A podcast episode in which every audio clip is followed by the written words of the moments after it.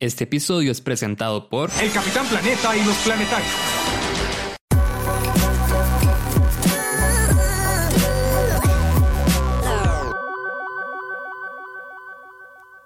Bienvenidos al segundo episodio de la tercera temporada de No Sos Especial. Seguramente ya vieron el título y pensaron, suave, vivir en el extranjero no es algo que le pasa a todo el mundo. ¿Qué está pasando, Barracuda? Bueno, a ver, primero, cuando yo digo que este podcast es de cosas que le pasan a todo el mundo, todo el mundo es un decir, ¿no? Digamos, yo no sé lo que se siente enchilarse la vagina con chile panameño. Y abro yo las piernas y dice la ginecóloga, ¿qué le pasó? ¿Por qué usted tiene eso así? Pero puedo comprender que eso duele un montón. No sé lo que es vivir en el extranjero, pero me puedo imaginar que es toda una odisea y ya van a ver. Este episodio realmente surgió de una recomendación que me hicieron de un podcast y que yo les voy a compartir a ustedes. Y como no puedo hablar de vivir en el extranjero para introducir este episodio, sin duda puedo hablar sobre hacer recomendaciones porque la verdad es que recomendar es todo un arte. Internet gira alrededor de las recomendaciones. Todos los días todo el mundo se recomienda series, películas, lugares y todos nos creemos los mejores recomendadores. Todos creemos que tenemos la mejor recomendación posible. O sea, si ni el algoritmo de Netflix puede hacer una buena recomendación, menos vamos a poder hacerlo nosotros. Netflix es tipo, porque viste de Umbrella Academy, quizá te guste Singing in the Rain. Bueno, yo creo que con la música son otros 100 pesos. O sea, hay gente que trabaja haciendo listas musicales. Y debo decir que el algoritmo de Spotify es responsable de la música que escucho desde hace un par de años para acá. Yo soy consciente de que no soy bueno recomendando música. Menos aún con esto de recomendar canciones para ligar. No sé si les ha pasado. Te fijo si les ha pasado. O mejor aún, lo han hecho. Que si lo hacen y lo hacen bien, los felicito. Porque yo creo que eso sí es todo un arte. Y a mí me va terrible. Hay gente toda gata que elige títulos súper ingeniosos para, para recomendar canciones y ligar, como, como guiños, por decirlo así. Pero la verdad es que yo no me doy cuenta. Quiero decir, si en la vida real me cuesta darme cuenta cuando alguien me trata de ligar, menos con indirectas con canciones. Entonces, me pasa que alguien me tira algo así.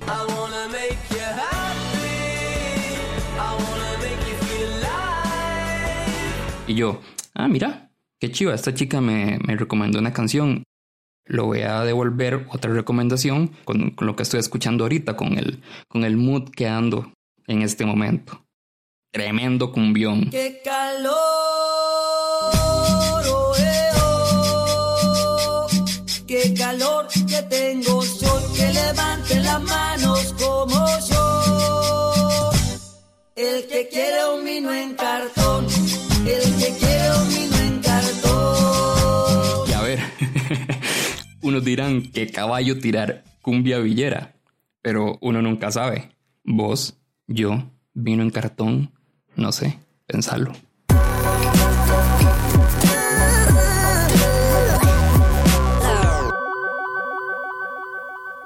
En este episodio van a escuchar tres historias de personas que viven en un país que no es el suyo. De hecho, son tres costarricenses que viven en el extranjero la idea de hacer este episodio surgió justamente por un podcast que escuché hace unas semanas y me gustó mucho, así que se los quiero recomendar a ustedes. Es justamente sobre ticos que viven en el extranjero. En cada episodio, Daniel, que vive en Alemania, y Fede, que vive en Londres, entrevistan a un tico que vive en otro país. Las conversaciones son súper casuales, súper curiosas y muy divertidas. Y el podcast tiene el nombre más ingenioso de todos. Se llama Diaspora. Lo pueden buscar en, Spotify, en iTunes y en todo, todo lado. Entonces, invité a Daniel y a Fede a contarme una anécdota de ellos viviendo en estos países. Y además me compartieron una tercera de Leonardo, que es un entrevistado de ellos de un episodio que en teoría no ha salido todavía.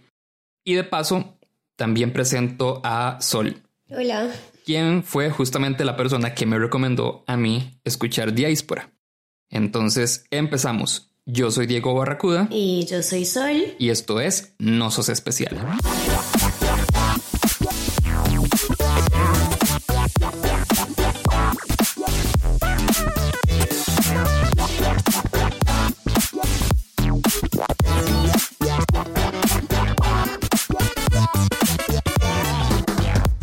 Ok, este episodio trata sobre vivir en el extranjero. Porque, bueno, eso es básicamente de lo que habla el podcast de ellos. Entonces, lo que hice fue invitar a Fede, invitar a Daniel eh, a contar una historia suya, porque en realidad ellos no cuentan historias de ellos. Y ahora que me quedé pensando, es como deberían contar Ajá, anécdotas, más, más por lo que. Sí, sí, total, lo- Los que me compartieron, digamos, en esas historias, que Ok. por cierto Sol no las ha escuchado. Eh, entonces, hay una historia triste y hay una historia graciosa. Tengo ¿Cuál quieres primero? Eh, ay, qué bien. creo que creo que tal vez quiero la triste. Ok, ok. Ok. Vamos con, las tri- con la triste primero. Esta es mi historia acerca de vivir en el extranjero, no sobre algún enredo que pasó o algo así, sino la parte que lo hace difícil.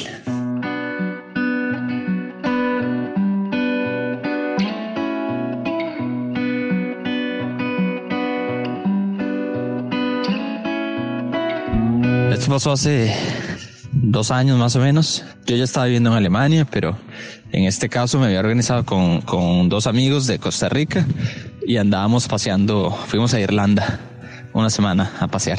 Al principio de esta semana mi abuela se enfermó y en ese momento la telefonía era ta- mi situación, digamos, por lo menos telefónica, era tal que no, no tenía internet, o sea, no tenía internet a menos que estuviera ya en el hostel. Eh, y los horarios no, no calzaron bien para que yo pudiera llamar a mi abuela a ver cómo, está, a ver cómo estaba. Nos mis papás me mandaban audios y, y yo le mandaba audios para que le pusieran a ella, pero nos costó mucho coordinar estar en el hostel y, y que ella estuviera eh, disponible para poder hablar por teléfono, para preguntarle cómo estaba, cómo le estaba yendo, etcétera cuando ya cuando ya nos íbamos cuando ya era la hora que, que era volver ya- era hora de volver a, a Alemania. Estaba esperando en el aeropuerto era de las primeras veces era de las primeras oportunidades que tenía internet a una hora decente digamos. Y me pusieron un mensaje o mis papás o mis hermanas o alguien que que mi abuela la iban a tener que operar de emergencia que estaba, que estaba esperando que la pasaran y, y que si podía que la llamara. Y entonces estaba esperando, yo ya estaba en, en- en la puerta, digamos, esperando el vuelo. Y hice la llamada, me contestó mi tía, que estaba con mi abuela, debido a problemas que han habido, de problemas familiares, de cosas que pasan. Eh, mi tía tenía problemas con, con mi lado de la familia. Y no sé si fue por este motivo, no sé si fue por algún otro motivo, pero... Pero mi tía me contestó y yo le pregunté que si podía hablar con mi abuela y me dijo, no, ya la pasaron. y mm, tiempo después me enteré que, bueno, y lo que pasó fue que mi abuela nunca se despertó de esa operación y que tiempo después me enteré de que cuando mi tía me dijo que ya la habían pasado, en realidad no la habían pasado.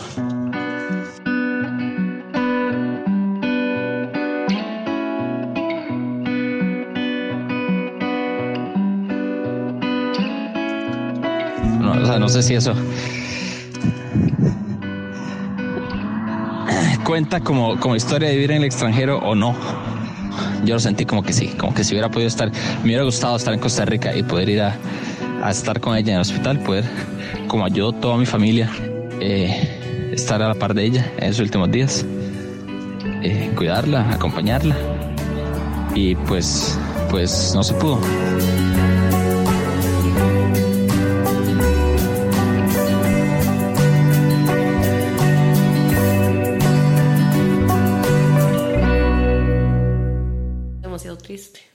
Demasiado triste. Es demasiado triste y súper injusto, no lo puedo creer. Ok, este bloque va a ser para decirle a la tía de Daniel que no es, nada especial. Además, es bueno, yo sí. Mae, Mae, sí, O sea- muy pasada, muy pasada. O sea, ¿no? es, es jugar con, con la vida de una persona. Claro, es que además ni siquiera le dio el chance a la señora de decidir si ella quería o no hablar con, con Daniel, ¿verdad? Sí, que además fijo sí. Exacto, que de fijo sí. Pero di, la historia es, es es yo creo que algo que probablemente de fijo le pasa a un montón de gente. Ajá. Tal vez no a la tía, tal vez esa tía es un poco más carepicha, pero digamos, esto de, de, de, um, no tener la oportunidad de acompañar a alguien querido por, y por estar fuera, ¿verdad? Que sí, nada, son como las cosas que tal vez una persona que se va a vivir a otro lado y sabe que es una posibilidad. Sí, como que se está perdiendo de cosas. Ajá. Ok, antes de ir a la siguiente historia, La graciosa. en eh, las semanas anteriores estuve, comuniqué pues que quería dar el espacio, entre comillas, publicitario de esta temporada a proyectos de emprendimiento. Uno de ellos es Pajarito de Oro. Y un- la- una de las personas que está detrás de Pajarito de Oro es Sol, de casualidad, está aquí además. Entonces, nada, quería que nos contaras un poco de qué es Pajarito de Oro. Pajarito es. eh, Pajarito es una marca familiar eh, que básicamente somos mi mamá y yo. Tratamos de verdad de dar como soluciones más ecológicas y económicas a, productos de uso normal. Son eh, como servilletas de tela para no usar servilletas de papel, ¿verdad? Eh, tenemos como portacubiertos por si en el brete o en un food court y así no quieren usar cubiertos de plástico, entonces llevan sus propios cubiertos de la casa y que no les anden nadando en el bolso. Eh, tenemos unas bolsas para ir a la feria que no necesariamente tienen que usarse para ir a la feria para frutas y verduras, pueden guardar sandalias, pueden usarlas para ir a la playa, o sea, los, no sé, los usos son infinitos. Eh, yo creo que una cosa importante para nosotras es que nosotros ponemos el producto, pero la gente lo puede usar como quiera. Eh, y qué más, no sé, tenemos como cepillos de dientes de bambú y cosas así. Di nada, como que yo crecí en una casa un poco hippie. Sí, en una casa bastante hippie. Y entonces desde pequeña di, tenía como ciertas inquietudes y así, como sobre el reciclaje, sobre todo, como que tenía, te- no sé, digamos, mi fábula favorita siendo pequeña es Capitán Planeta. No sé si es una referencia un poco rara para... no, no, cero. para Yo me sé la canción de Ok, Capitán. Bueno, Capitán Planeta. Sí, sí, sí. Pero digamos, como que a mí me marcó un montón Capitán Planeta. Es más, en este momento está sonando. Exacto, exacto, por favor. Es- esto, es, esto es, va a ser en post, pero en este momento está sonando la canción de Capitán amo. Planeta. Planeta Tierra salvarán. Capitán Planeta, planetarios. Super amigos, ¿verdad? Y halcones galácticos, así, la gente, o sea, un montón de gente no recuerda Capitán Planeta. Sí, no, yo Entonces, sí. cuando yo digo algo sobre ese fábula, la gente no, madre, como que se quedan medio perdidos. Pero sí, a mí me sigue gustando. Sí, sí, no, no, era un éxito esta serie. Ok, ahora sí, vamos a escuchar la historia de Fede. Mae, ok, este, la vara es esta.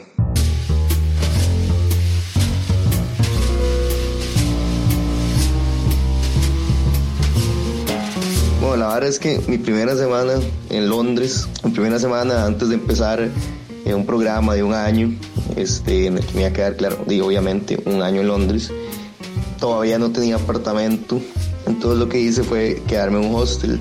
Eh, a mí personalmente los hostels me gustan muchísimo, nunca he tenido problemas. He ido un par de hostels feillos, pero, pero no pasa nada. Pero bueno, la cosa es que me vine, no sé, ponerle que unas cinco noches antes de, del día que me entregaban mi apartamento, ya para quedarme todo el año. Entonces llego a este hostel en, en la zona 3 de Londres.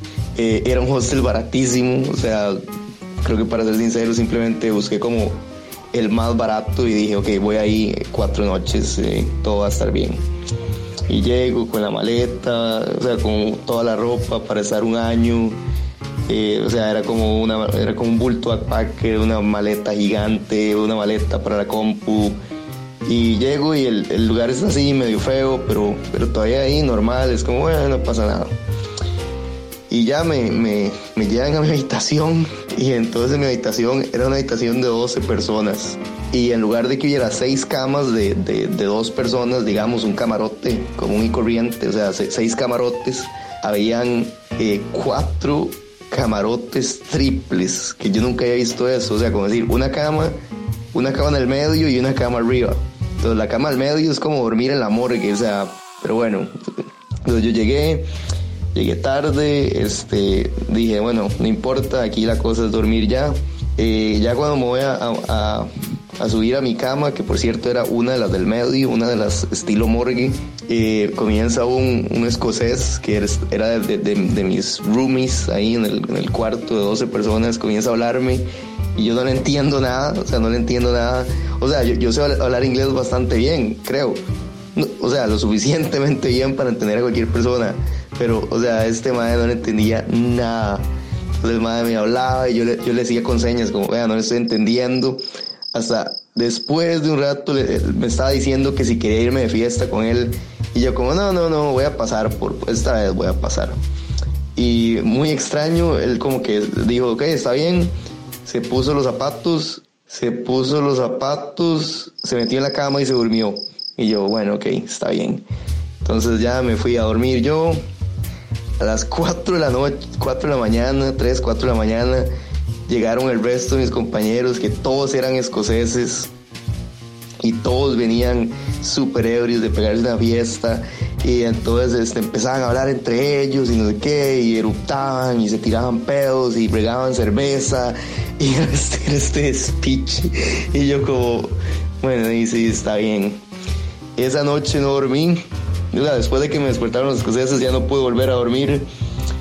Como a las 7 de la mañana eh, se levantan de nuevo todos los escoceses, se echan un litro de Axe y se van. Y yo, ok, esto está raro, pero X. Entonces voy a recepción y le digo al, al de recepción que porfa, que, que si me puedo cambiar, que mis compañeros son muy escandalosos, que yo ocupo dormir. Entonces me dice que sí, que está bien, pero que la otra habitación que queda es de 22 personas y es de los, loca de los, de los residentes. Yo me quedé pensando como di que no entiendo qué quiere decir con residentes, pero lo que sea.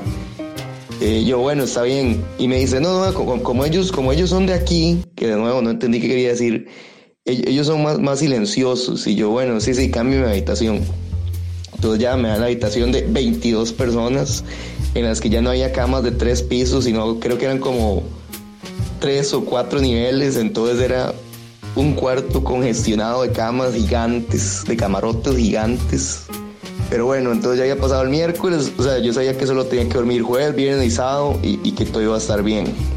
Bueno, tal vez lo, que más me impresionó de esta situación es que ya rápidamente me di cuenta lo, lo que, lo que el, el muchacho de recepción quería decir con los residentes, quería decir que había gente que estaba literalmente viviendo en el hostel. O sea, la, la gente que estaba en mi cuarto no, no eran turistas.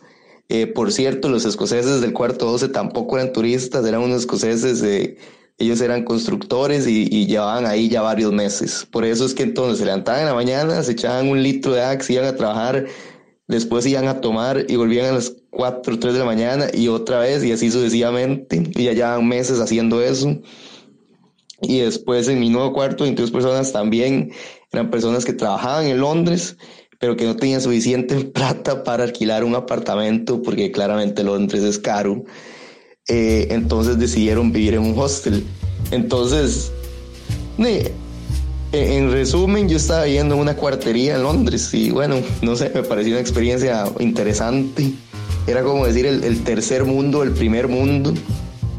Eh, a la par mía había un turco que llevaba nueve años viviendo en la cama y sí, o sea, ya, ya ese era como su hogar, digamos.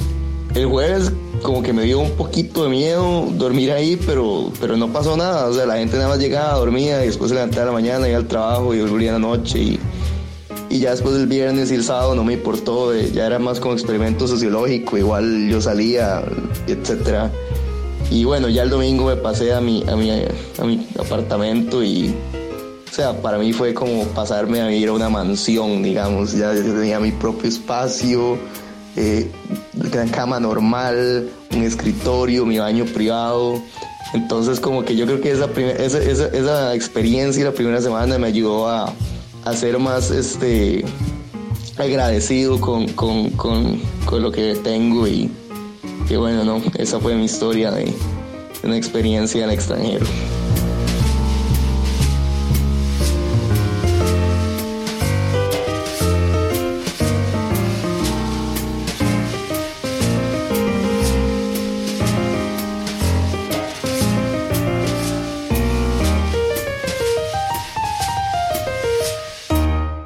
Yo cuando, escuch- cuando yo estaba editando esa historia, o sea, yo mi cuarto se hacía cada vez más grande. Exacto, exacto. Yo es como, qué fuerte. Vivir ahí, vivir en Nueve una años, cama, nueve años. Nueve años. En un, Con extraños además. en, una en un salón con 20 extraños. Sí, o sea, ni siquiera la palabra es pensión, es cuartería. Ajá, qué fuerte.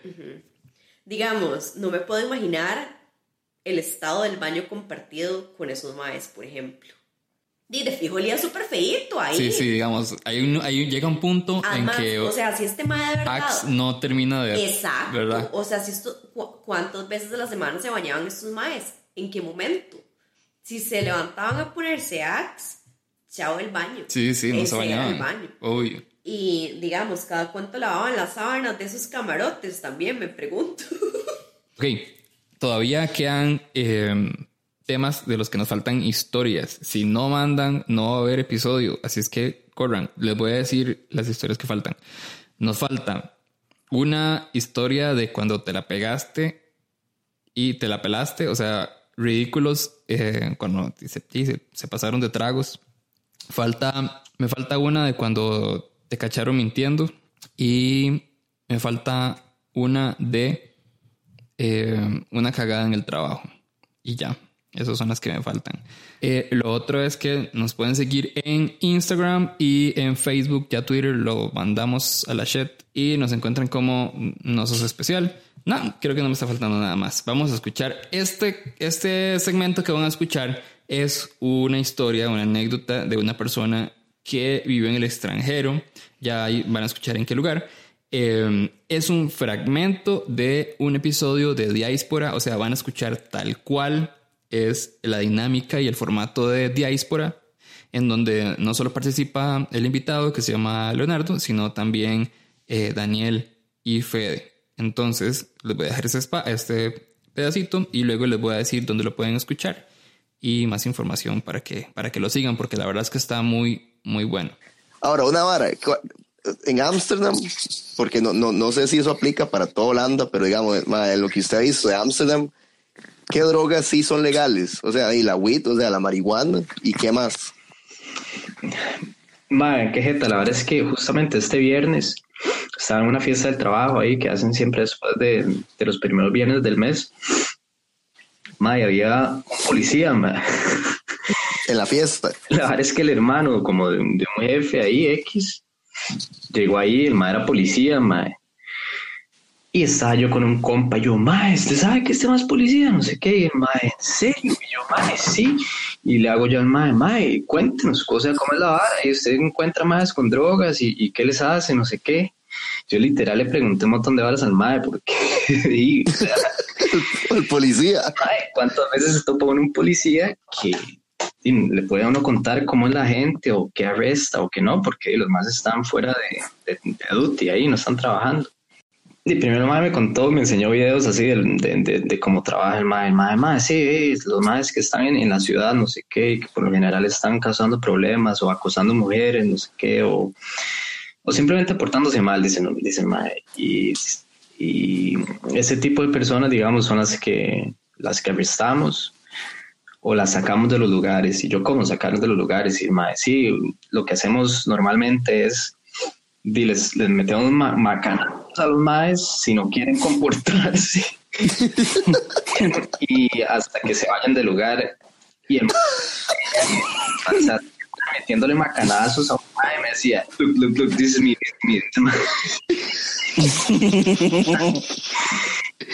Puta madre, el mae metiéndole macanazos a un mae Pero es el dónde estaba, como en un bar o en dónde. Sí, exacto, en un bar, ma, es como, como un lugarcillo ahí, más nos contaba por el centro, donde por lo general es donde más conflictos hay, o, o en festivales, o cuando juega el Ajax también, o varas así. Y ma, el ma nos dijo entonces, y entonces le pregunto yo, pero ma, ¿qué pasa, digamos, si, si, no sé, estoy en la calle y usted me encuentra un gramo de MDMA, un gramo de éxtasis? Ujú. Y el mae, ah, no, es completely, completely fine, no sé qué, yo, en serio, mae. Y el mae me dice eso, ya, que, que, que si a uno lo ven, no sé qué, con drogas, que mae, no le importa así absolutamente nada de lo que uno ande, mae. Simplemente es, siempre y cuando, siempre y cuando uno no está haciendo así como algún tipo de, de desastre o, o irrespetando la ley o horas así. Y mae, pero Ah, está buenísimo. toque. O sea, que lo, sí, No, que, decís, sí. que, que lo que es ilegal es hacer loco y ser un imbécil. Exacto. Que me parece súper bien. Exacto, mae. Man, no puedo creerlo, pero suave un toque, weón. O sea, sí, eso está perfecto. O sea, que la policía esté para cuando alguien esté haciendo horrible ahí, pero si alguien está haciendo drogas, pero comportándose, que lo dejen en paz, eso está demasiado bien. Pero una vara, ¿eso era ese mae, el personal como policía, o eso es como la política de los policías? Mae, qué buena pregunta, porque Mae se dijo, por lo menos yo, dijo el Mae, por lo menos yo, Ah, ok. yo no hago eso. Pero yo me imagino que si obviamente el Mae anda, bueno, no, de hecho, le preguntamos, pero y así, y una bolsa de, de coca o lo que sea.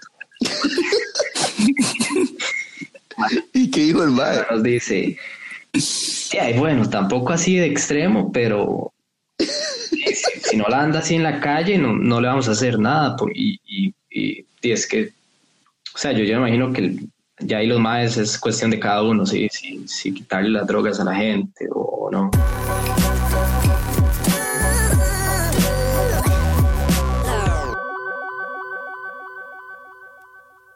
Eh, ¿Cómo escuchar Diáspora? Nada, búsquenlo en Spotify. Yo está en Spotify, están en iTunes y de fijo están en todas las aplicaciones de podcast. Creo que están en Instagram nada Sí, más. Sí, sí. Instagram. En realidad, basta con estar en Instagram nada Sí, más. sí. Además en Instagram, o sea, siempre ponen cuando sacaron un episodio nuevo y ponen fotos como de, de los entrevistados, que eso, que eso es chiva. Y el primer episodio es de Daniel Patiño, de Patiño Quintana, eh, que ahora vive en México y es súper chiva también. Sí, eso está muy, eso está muy bueno. Todos están muy buenos en Sí, sí, realidad. todos están buenísimos. Y bueno, a mí no me ha pasado, pero si vivís en el extranjero y te ha pasado algo como lo que le pasó a Daniel o a Fede o a Leonardo, probablemente no sos el primero ni serás el último porque no sos especial. Chao.